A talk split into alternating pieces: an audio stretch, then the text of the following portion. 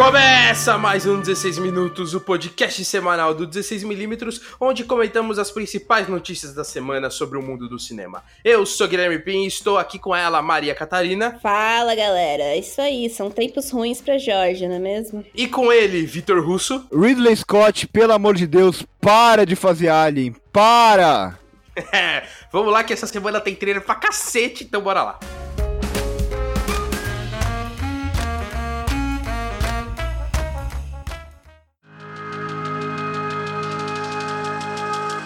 Já que o Russo comentou na abertura dele, já vamos começar com, com esse cara que a gente tem que começar. A gente tem que fazer petição, né? Eu reclamei de petição.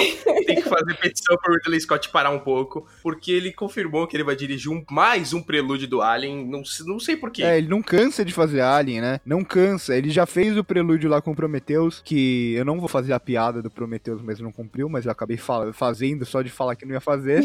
e depois fez o Alien Covenant, que também não é bom. São dois filmes que não são bons, são dois filmes que não são necessários e acho que para mim, o, não é que eles são dois filmes horrorosos, mas são dois filmes que não conseguem expandir o universo de Alien. São dois filmes que eles copiam a mesma forma de Alien e não trazem nada de novo. Agora ele pensando em fazer mais um prelúdio para uma franquia que já tá saturada, que não tem um filme bom desde o segundo. É o Ridley Scott é um cara que ele já fez muita coisa boa na carreira, só que eu acho ele um pouco superestimado, porque você pega a carreira dele, ele tem mais coisa ruim do que coisa boa. É, então, ainda não tem nenhuma informação sobre o filme, tá roteiro em desenvolvimento. Mas é aquilo, né? É o que a gente já espera. Vai ser mais um filme genérico do Alien aí. Gente, tem que investir em Alien, porque o ser humano tá ruim, viu? Agora, essa informação que é simplesmente um carimbo, né? Que foi para confirmar de verdade, porque a Warner anunciou é, exatamente que o, o, Robert Pattinson realmente vai ser o novo Batman. A gente já enalteceu ele no programa anterior, então, assim, não tem muito o que falar aqui, só comemorar. Tava na disputa entre ele e o Nicholas Hoult, que é o cara que fez o Mad Max lá, que fez o, o Fera no, no, no X-Men, os mais novos lá e tal. É que é um bom ator até, mas não consigo consigo ver o Nicholas Hoult como um Batman, talvez como algum vilão do Batman, que é uma coisa que falam que acontece muito, né? Que quando tem dois atores na, na disputa, às vezes o que não ganha o papel acaba sendo o vilão ou um outro personagem no mesmo filme. Tipo aconteceu com o Tom Hiddleston, que fez o teste para ser o Thor, não foi o Thor, mas acabou sendo o Loki. E foi muito engraçado porque teve um site que postou que o Robert Pattinson tava mais próximo de ser o, o Batman, e aí outro site veio com uma lista lista, né? Falando, não, não é bem assim, porque tem outros atores que vão fazer o teste. E aí a Warner confirmou que o Robert Pattinson ia ser o Batman, esse site, né, o, o, primário, chegou e, tipo, postou assim, lista é o caralho, tipo, assim. filme, é. E já que a gente tá falando de Robert Pattinson, ao mesmo tempo a gente tá falando também de Cannes, né, pra quem ouviu o nosso programa anterior, além de falar da questão do Batman, a gente falou da vitória dele em Cannes. E a Netflix anunciou que ela comprou dois filmes que ganharam prêmio em Cannes, que no caso é o Atlantic, que ganhou o grande prêmio do júri, né, que a gente comentou, e a animação I Lost My Body, que ganhou também. Feliz aí que Netflix investindo em Cannes é bom porque a gente consegue consumir. Não, eu acho legal porque eu não sei se as pessoas sabem, mas a Netflix tem um, também um catálogo de Cannes, é, ou um catálogo de filmes mais independentes assim. E eu acho legal esses filmes virem para agregar e até para fazer um marketing desses filmes mais independentes. Eu tava muito afim de ver o Atlantic mesmo, então eu tô feliz que vai estar tá numa plataforma assim, bem disponível, sabe? É, a gente não pode comentar muito sobre os filmes, porque, obviamente, a gente ainda não assistiu. Mas é legal, porque a Netflix ela tem muito produtinho com a fórmula deles, assim. E é legal quando eles trazem alguns filmes diferentes para dar uma diversificada no catálogo. E o que eu acho mais curioso é que Kanye tá recusando a Netflix, mas a Netflix não tá recusando o Kanye. Não, juro, eu tô muito orgulhosa da, da Netflix, até porque a Netflix, junto com a Disney, com a Warner e, a, e com a Universal, se eu não me engano, anunciaram que, que vão tirar os investimentos na Geórgia, vão assim, aparentemente, se a Geórgia não voltar atrás em relação à lei anti-aborto que foi sancionada no começo do mês, pelo governador do estado, Brian Kemp, eles não vão gravar, não vão fazer mais gravações na, no estado. O que é interessante, porque a Geórgia é, é, é conhecida como Hollywood do Sul, né? Porque muitas produções são gravadas lá, porque tem uma desoneração monetária para as produções cinematográficas e televisivas, ou seja, você não paga tributo, não paga taxa para gravar lá. E todos esses produtos, eles rendem para o estado cerca de 2,7 bilhões de dólares, o que é muita coisa, né? Então, é um negócio que eu acho interessante essas empresas se posicionarem, porque vai, de alguma forma, agregar nesse, nesse movimento, né, em relação a essa lei. E, e faz todo sentido, porque eles têm produções, assim, de. A Disney, agora que comprou a Hulu, né? Também vai ter. Tem o The Handmaid's Tale, que fala sobre. É, não liberdade feminina, mas fala sobre a falta de liberdade feminina e outras produções também da Disney, da, da Netflix então achei isso muito legal. A maioria dos filmes que a gente vê com as cidades grandes, até mesmo quando é Nova York e tudo mais, a maioria das vezes não é gravado em Nova York. Eles mudam uma coisa ou outra digitalmente, aqueles pontos mais importantes da cidade que todo mundo vai reconhecer, mas na maioria das vezes é feito ou é feito na Geórgia ou muitas vezes é feito também no Canadá, lá em Vancouver. E antes mesmo da, da Netflix, da, das produtoras, os atores mesmo, as, as atrizes principalmente, vieram a público falando que se essa lei continuasse, eles não gravariam mais lá. Não, é só pra galera ter uma ideia, mais ou menos, de alguns filmes que foram gravados na Geórgia. Vingadores, por exemplo, The Walking Dead, Stranger Things. Então, o Pantera Negra foi gravado lá também. Então, é um estado que, que recebe muita coisa, muitas produções. E, assim, acreditamos, né? Se eles se verem nessa posição de não vamos mais receber essas grandes produções e ainda não vamos mais receber essa grana dessas grandes produções, a gente vai fazer como, né? Então, eu achei bem interessante. Eu achei isso, enfim, é difícil quando você vê uma marca. Hoje é mais fácil você ver uma marca se posicionar sobre algo uhum. político e social nesse, nesse, nesse sentido. É, mexendo no bolso, né? As coisas Exato. podem mudar. E já que a gente citou a Disney, né, em relação a essa situação aí da Geórgia, a empresa anunciou que vai fazer mais um live action, só que dessa vez da Branca de Neve, o clássico de 37. Mas enfim, para quem não sabe, a Branca de Neve foi a primeira animação da Disney, a primeira animação de verdade. Então, assim, é, é um remake importante, apesar de já ter tido, sei lá, 50 versões da Branca de Neve, uhum. que não chegam aos pés da animação. Só que assim, o que deixa a dúvida é que o Mark Webb foi chamado, tipo, aleatoriamente para ser o diretor. O Mark Webb, que, que dirigiu o espetacular Homem-Aranha. E assim, é a Disney fazendo o papel dela de chamar diretor aleatório para fazer os live actions. Acredito que isso é é muito para ter o controle sobre a obra e não deixar na mão, tipo, não deixar liberdade, né, pro diretor. Eu acho muito estranho isso, né? Porque se você vai chamar um diretor que você não vai deixar ele colocar a visão dele, que você não chame um diretor autoral. Por exemplo, chamar o Guy Ritchie para fazer Aladdin. Eu até gostei do Aladdin e tal. Mas por que você vai chamar o Guy Ritchie, que é um cara que tem uma marca dele toda autoral, diferentona, e aí você vai chamar o cara e não deixar ele fazer o que ele gosta de fazer? Eu sei lá, eu acho muito estranho essa decisão. É, não que o Mark Webb seja o diretor mais autoral do mundo também, né? Mas não sei, eu, eu não tenho muita esperança em nenhum live action da Disney, sinceramente. É nenhum até agora, tirando o Mogli, que foi muito bom e foi quase no nível da animação ali. O resto, tudo, o melhor tá na animação mesmo, é tudo feito para ganhar dinheiro. E por mais que eu entenda, eu nunca vou ficar super empolgado, super feliz. É, não, e assim, fora que a Branca de Neve já foi adaptada, como o Gui falou, muitas vezes pro cinema já, né?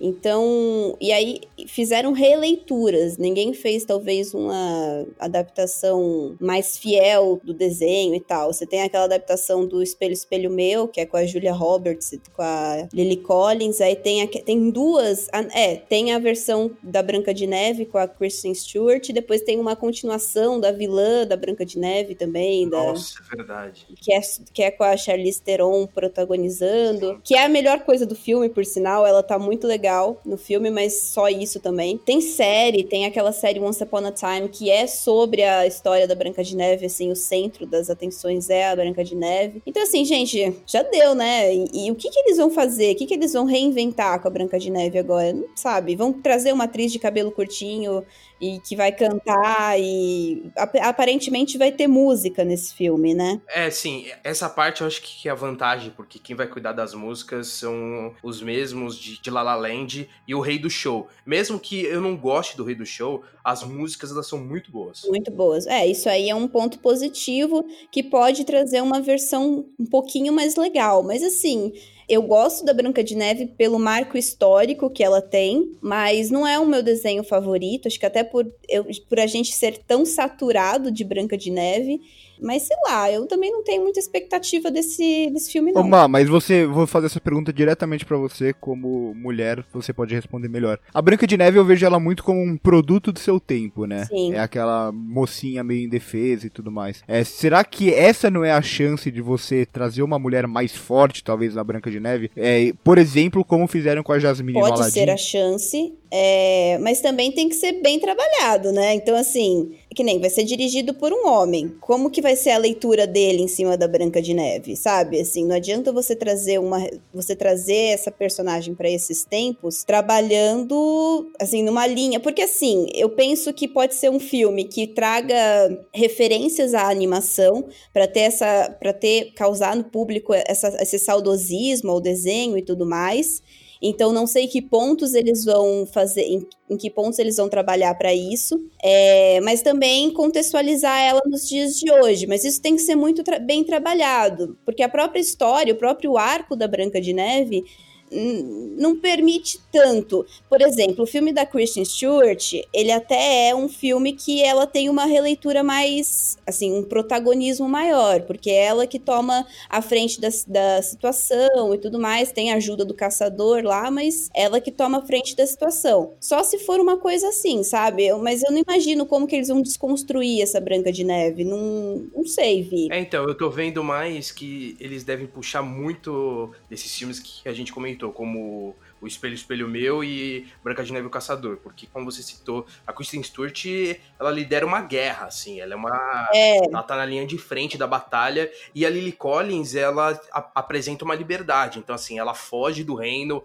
ela fica amiga dos anões, tipo, ela ajuda os anões a roubar, né? Ela vira uma líder deles assim, já fizeram é meio que essa releitura para não deixar, para não fazer a Branca de Neve uma menina inocente que limpa a casa. É com, é, com certeza não vai ser isso. Vai ser uma personagem um pouco mais ativa, isso acho que já dá para falar. Só se eles realmente quiserem fazer um negócio muito fiel à, à animação de, da década de 30, mas eu acho que, que não. Eles vão também fazer uma desconstrução da personagem. Só que aí que tá, é, vai ser uma. Como que vai ser essa desconstrução, sabe? que que. Porque a própria Lily Collins, é uma, ela, eu acho ela mais clássica, uma personagem mais clássica do que a da Kristen Stewart, ah, por sim, exemplo. É Também apresenta, é o que você falou, tem aquelas coisas da, dessa liberdade e tudo mais. É, entendo.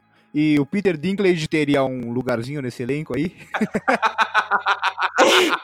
Olha, o filme tem que ser muito bom, ele viu, ser, juro. Ele vai ser um mestre. Poderiam ser né? sete Peter Dinklage É. ao mesmo tempo. Cada, aí, cada, aí, cada um com uma maquiagem diferente. Seria muito louco. E com uma interpretação diferente. Aí ele ganha o Oscar. Aí ele ganha o Oscar. Aí, não, esse... Sete Oscars. né? Ah, Sete Oscars. aí esse filme subiu no meu conceito. Boa. Mas eu acho que ele não vai topar fazer, não, viu? É um papel muito pequeno pra ele. Né? Ai, caralho, tá demorando.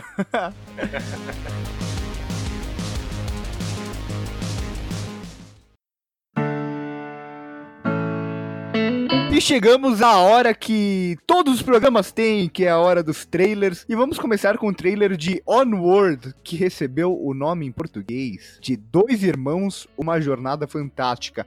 Por quê?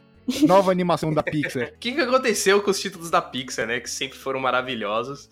E agora veio essa tradução genérica, como, como a gente tava conversando em off, parece um filme da Illumination, né? Sequência de É. Minions, tá ligado? É, isso aí já aconteceu com alguns outros filmes da Pixar, por exemplo, o Coco, que virou viva, mas lá até era compreensível, porque o brasileiro ele não tem muito, muita maturidade, aí ia ficar aquele negócio de cocô, cocô, e aí eles decidiram trocar. Mas aqui, do, dois irmãos de uma jornada fantástica. Sério que isso daí foi o melhor que eles pensaram? Nossa senhora. Mas o trailer em si eu achei legal, mas eu não senti tanto a magia Pixar no trailer, sinceramente. É porque, na verdade, ele funciona mais como um teaser, né, do que um trailer. Porque ali ele apresenta o que? Os cinco minutos iniciais de filme.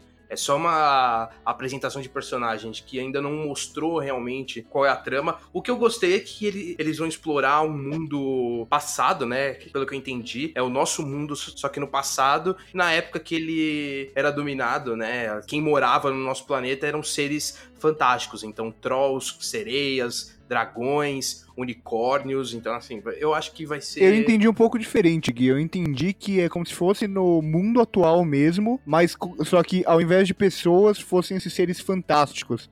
Porque ele abre o trailer falando do passado e aí depois ele traz pro presente.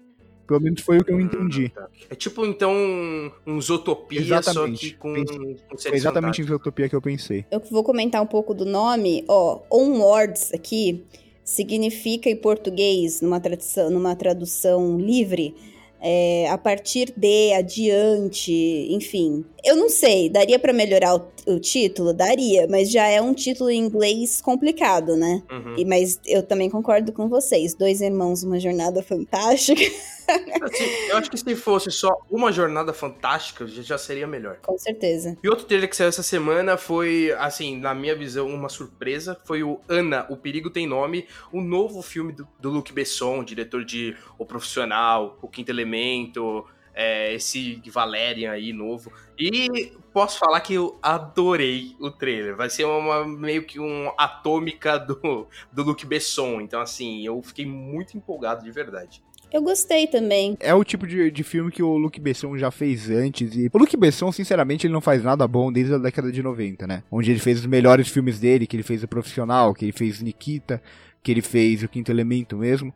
Esse filme é muito Nikita, pelo trailer. Então, sei lá, o Luke Besson é um cara que eu tô meio cansado já. Eu torço pra que o filme seja bom. Ele, ele já mostrou que ele tem potencial lá. Mas são 20 anos ele não fazendo nada de bom. Então, sei lá. Não, não tô muito confiante, não, sinceramente. Parece que ele quer voltar às origens para ver se ele, se ele faz sucesso de novo. De certa forma, lembrou bastante. É, esse filme eu assisti, assistia pensando nas cenas de Nikita. Bom, ó, no elenco a gente tem uns nomes interessantes, como Sasha Luz, Ellen Mirren, Cillian Murphy e Luke Evans. Não sei se salva, né? É o tipo de elenco que o, que o Luke Besson trabalha, então assim, nada, nada diferente. E a Ellen Mirren é outra também que não faz um filme bom há, há uns anos anos já. O, o Luke Evans, acho que nunca fez um personagem não caricato, então o Cillian Murphy é o único que me dá uma esperançazinha aí. Eu tô sentindo que, que, a, que a Ellen Mirren vai fazer o mesmo papel dela em Velozes e Furiosos. Certeza. É, e vamos lá falar de O Pintacilgo, que saiu essa semana também o trailer, e eu julguei pelo nome, mas agora eu tô em posição fetal depois de assistir. É, é um filme adaptado do livro da Donna Tartt e foi vencedor do Pulitzer de ficção. E quem vai dirigir é o John Crowell. Crowell. É, o John Crowley, o cara que fez Brooklyn. Muito bom filme. E o, o, roteiro é do Peter Strauhan, que acho que é assim que fala o nome dele, que é o cara do espião que sabia demais. Então a gente já pode esperar com essa união dos dois um filme lento, no mínimo lento. Eu gosto dos dois filmes, mas sem dúvida não são os filmes mais ágeis do mundo. Eu, o que me chamou bastante atenção aqui também é o elenco, né? O elenco é muito bom, uhum. muito promissor. Tem, a, tem algumas atrizes mais velhas, como Nicole Kidman e a Sarah Paulson, também o Jeffrey Wright e o Luke Wilson, e alguns atores em ascensão, como o Finn Wolfhard, que é o cara lá do Stranger Things, do It, e o Ansel Elgort, que é o nosso motorista de Baby Driver. Eu confesso que eu fiquei empolg mais empolgada com esse filme do que com Brooklyn. Apesar de não ter assistido, mas o trailer me... Eu gosto muito da, da Saoirse Ronan, mas eu fiquei meio assim, é o que você falou, é um filme lento. mas eu, eu gostei. Ah, eu sempre falo, filmes que falam de maternidade de alguma forma, assim, de mãe que morreu e tudo mais. Isso não é spoiler, tá no trailer, tá, gente? É, mas isso acaba mexendo um pouco comigo. Talvez eu tenha que tratar na terapia, mas enfim, esse esse filme mexeu um pouco comigo. Tô meio ansiosa e, sei lá, meio receosa também. E com todos esses nomes aí de, de direção e roteiro, vocês acham que pode ser aí o primeiro passo para um, uma indicação ao roteiro adaptado aí, ao Oscar? Não sei, nunca dá pra prever, né? Porque às vezes tem uns filmes que você olha elenco, olha diretor, olha roteirista e empolga muito, e quando chega na hora H, não é nada daquilo, sabe? Mas empolga, assim, é possível, é bem possível. Esse roteirista, ele é, é muito bom, esse peão que sabia demais, é um puta roteiro. Então, há essa possibilidade, ainda mais vindo de material fonte tão conhecido e que parece de qualidade. Eu não li, não posso julgar. É, mas também nem sempre li os livros que são premiados ganham grandes adaptações, né? Então tem que assistir mesmo. E outro trailer interessante que saiu e que também adapta uma obra de leitura é Rainhas do Crime, que vai ser adaptação da HQ da Vertigo, que é um selo da DC Comics e que aparenta ser uma cópia do filme As Viúvas, que para quem não assistiu, que eu e o Russo a gente fez a crítica lá no canal, se quiser assistir e que traz aí a Melissa McCarthy, a Tiffany Haddish e a Elizabeth Moss, que eu jurava quando eu vi que era a Melissa McCarthy, eu, eu pensei que fosse um filme de comédia, só que ele tem uma pegada bem mais séria, assim, é, é bem as viúvas mesmo, a história é praticamente idêntica, são três mulheres que os maridos são presos e aí elas decidem entrar pro mundo do crime porque elas precisam de dinheiro. É, e o filme é dirigido e roteirizado, né? Estreia na direção da Andrea Berloff, que fez o roteiro, se eu não me engano, indicado ao Oscar pelo roteiro de Straight Outta Compton, que é um filme muito bom. E a Melissa McCarthy, acho que ela finalmente ela se desprende um pouco da, daquela personagem que ela faz desde sempre, desde o Saturday Night Live, que era aquela personagem mais cômica e tal. E o último filme dela já foi um pouco mais melancólico, que também tem crítica no canal, poderia me perdoar. E agora também parece que ela vai fazer um outro, uma outra personagem mais séria. E Elizabeth Moss, né, que qualquer coisa que ela faz eu vou querer assistir, porque ela é uma mulher fantástica. E eu achei bastante curioso, porque o filme vai ser ambientado em Hell's Kitchen, que é a ambientação do Demolidor, sendo que a HQ é do selo da DC. Não sei se vai ter essa relação, alguma referência, mas eu achei bem curioso nesse fator. Vamos falar, ah, tem um demônio aí atacando um pessoal. demônio de Hell's Kitchen, nunca se sabe. No final, assim, as demônias de Hell's Kitchen. Meu Deus. Não, e, e, tem outra referência, porque o vilão do Demolidor é Rei do Crime. E aí o, o HQ se chama Rainhas do crime, eu achei ali uma, uma brincadeira bem legal que a Vertigo fez. E rapidinho comentando da Melissa, eu acho que assim, existe, por exemplo, no meio é, da, do teatro, da, enfim, uma coisa de que falam que todo comediante, todo bom comediante é, tem um potencial dramático muito bom. Nem se, e nem sempre toda a galera que faz drama sabe fazer humor. Então, eu sempre confio em comediantes que vão para um, uma pegada mais dramática, assim, porque eu acho que eles. A comédia é muito mais complicada do que, do que o drama e do que esse tipo de, de personagem mais melancólico, mais, enfim, é, voltado para algo que não seja comédia. E se a gente falou que o Ridley Scott não para, outro que também tá aí já no quinto filme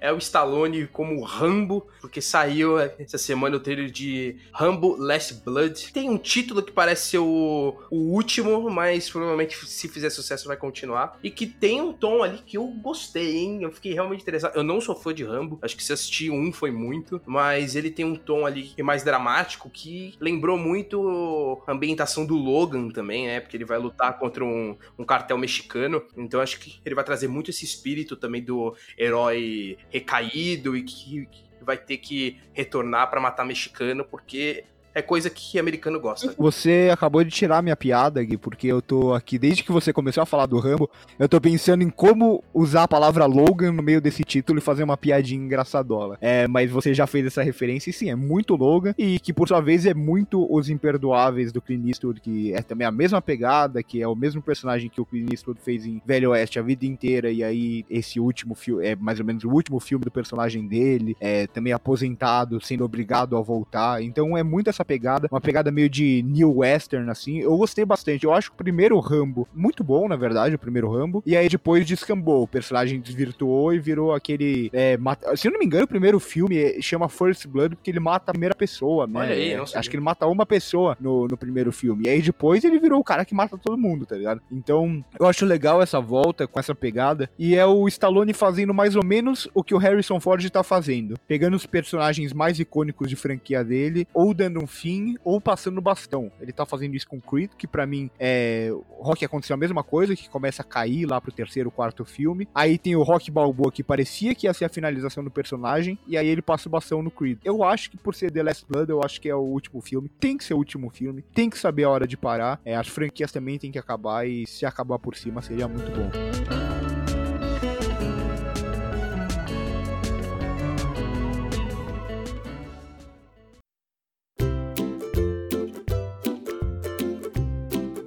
Escuta a gente sabe que todo programa a gente faz uma sessão especial de trailer, né? Porque é impressionante como toda semana sai um número absurdo de trailers. E não é só a gente que admira essa, as produções prévias, né? Que podemos chamar assim os trailers, porque lá nos Estados Unidos também rola o Golden Trailer Awards, que é o prêmio do melhor trailer do ano, e já foi a cerimônia de 2019, e John Wick 3 Parabellum ganhou o prêmio de melhor trailer. Não só esse prêmio, ele levou cinco no total, né? Incluindo melhor ação e o melhor trailer de filme que está em exibição, né? Meio muito grande esse, esse título, mas é isso. É aquele típico festival que o único prêmio mais importante é o de melhor trailer, só que eles preenchem e criam várias subcategorias. Ah, é muito da hora, né? O John Wick 3 pra mim é o meu favorito. Essa é, é uma franquia que eu amo de paixão. Esse terceiro filme é muito bom e o trailer é um absurdo. Esse trailer, os trailers de John Wick eu vim empolgado com, pro filme, não só por ser John Wick, mas porque os trailers eles colocam cada coisa que é de explodir a cabeça. Quando eu, quando eu tenho um trailer um cara fugindo de um cara fugindo de cavalo, perseguido por motos com katana, Porra, não tem como ser melhor, né?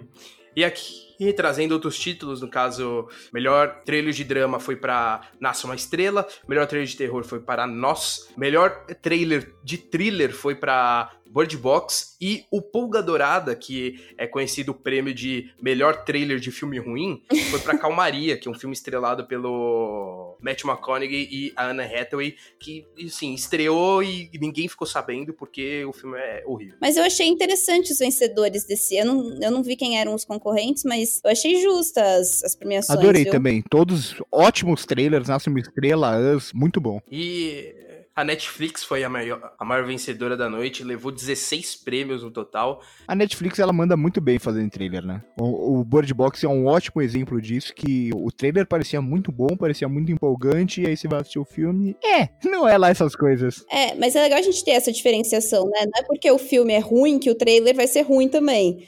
Aliás, às vezes muito pelo contrário. O trailer vende uma coisa e o filme você vai lá e fala, nossa, jura? Esquadrão Suicida tá aí pra isso, né? Não, o próprio. Aí, falando um filme que não é ruim, mas assim, o próprio Mother, lá, o Mãe, vendeu uma coisa no trailer, tinha que vender um filme de suspense e tal. Chega lá, a galera vê o filme nada. É meio é suspense, mas tem outra pegada, né? Exatamente.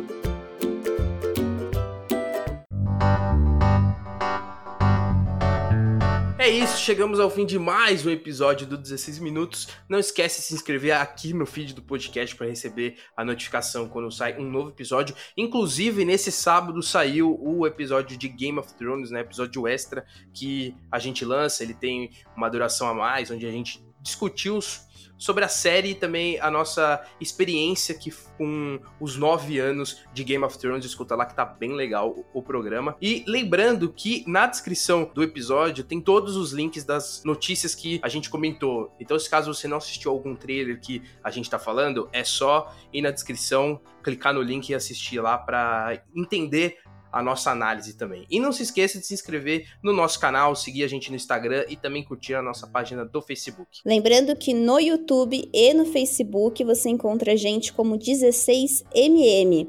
E no Instagram é 16mm. Vai no Instagram que a gente tem um conteúdo interativo nos stories, é bem legal, a galera tá curtindo bastante. E no Facebook a gente lança críticas escritas, então de filmes que não necessariamente são que estão em cartaz, mas filmes que a gente vai assistindo e vai escrevendo sobre eles. Então vale a pena você acompanhar a gente nessas redes paralelas ao YouTube também. Então é isso, gente. Muito obrigado por mais um episódio. Obrigado por escutarem até aqui. Até semana que vem. Falou! Fui! Falou!